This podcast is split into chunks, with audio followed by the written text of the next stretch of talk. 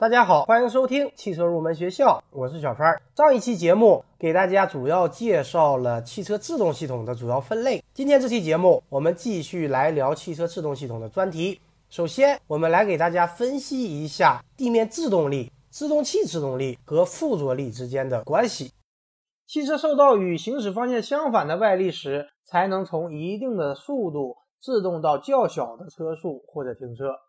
这种外力一般是由地面和空气提供，但是由于空气阻力相对较小，所以实际上外力主要是由地面提供的，我们称之为地面制动力。地面制动力越大，制动减速度越大，制动距离也越短。所以地面制动力对汽车制动性具有决定性的影响。地面制动力是使汽车制动而减速行驶的外力。地面制动力取决于两个摩擦副的摩擦力。一个是制动器内摩擦片和制动盘之间的摩擦力，另一个就是轮胎与地面间的摩擦力，也就是附着力。下面我们来说一下地面附着力、制动器制动力和地面附着力之间的关系。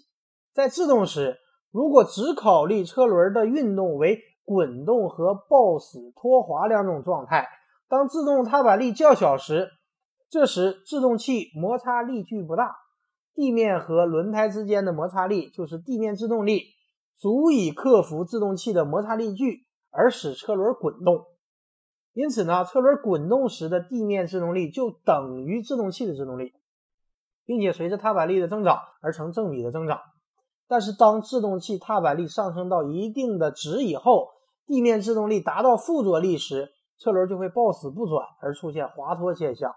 所以说，汽车的地面制动力。首先取决于制动器制动力，但同时又受到地面附着条件的限制。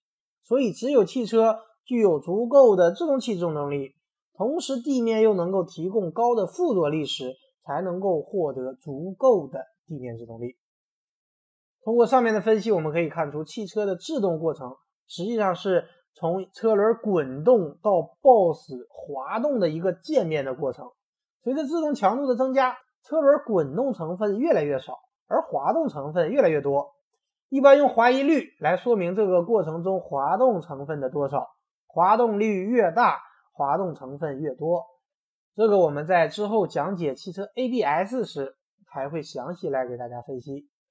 最后，我们来给大家讲一下制动系统的性能指标。第一个指标就是制动效能。汽车的制动效能是指汽车迅速降低车速直到停车的能力。评价制动效能的指标是制动距离和制动减速度。制动距离是指从驾驶员开始踩着制动踏板到完全停车的距离。决定汽车制动距离的主要因素是制动器起作用的时间、最大制动减速度、最大制动器制动力以及起始车速。制动器制动力越大，附着力越大。起始车速越低，则制动距离越短。第二个指标是汽车制动效能的恒定性，或者叫抗热衰退性能。汽车在繁重的工作条件下制动时，比方说下长坡时，制动器就要较长时间持续的进行较大强度的制动。制动器温度常在三百摄氏度以上，有时高达六百到七百摄氏度。而且高速制动时，制动器温度也会快速上升。制动器温度上升以后，摩擦力矩常会有显著下降，这种现象称之为制动器的热衰退。热衰退是目前制动器不可避免的一个现象，只是程度上的差别而已。制动效能的恒定性主要指的就是抗热衰退性能。制动器抗热衰退性能一般用一系列连续制动时制动效能的保持程度来衡量。根据国家行业标准。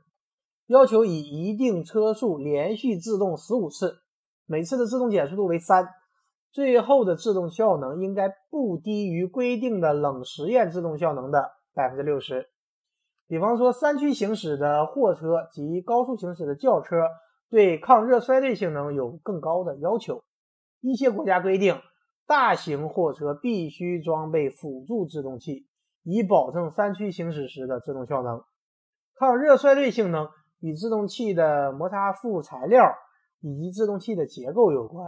如果制动器结构不合理或者使用不当时，会引起制动器温度的急剧上升，当温度超过制动液的沸点时，就会发生气化现象，使制动完全失效。除了热衰退以外，当汽车涉水时，水进入制动器，短时间内制动效能的降低称为水衰退。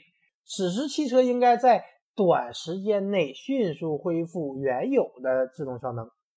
汽车制动系统最后的一个评价指标就是制动时汽车的方向稳定性。也就是在汽车制动时，汽车不发生跑偏、侧滑以及失去转向能力的性能。这个我们在下一期节目给大家讲解 ABS 时会详细展开来给大家讲解。好的，以上就是本期节目的全部内容，我们下期节目再会。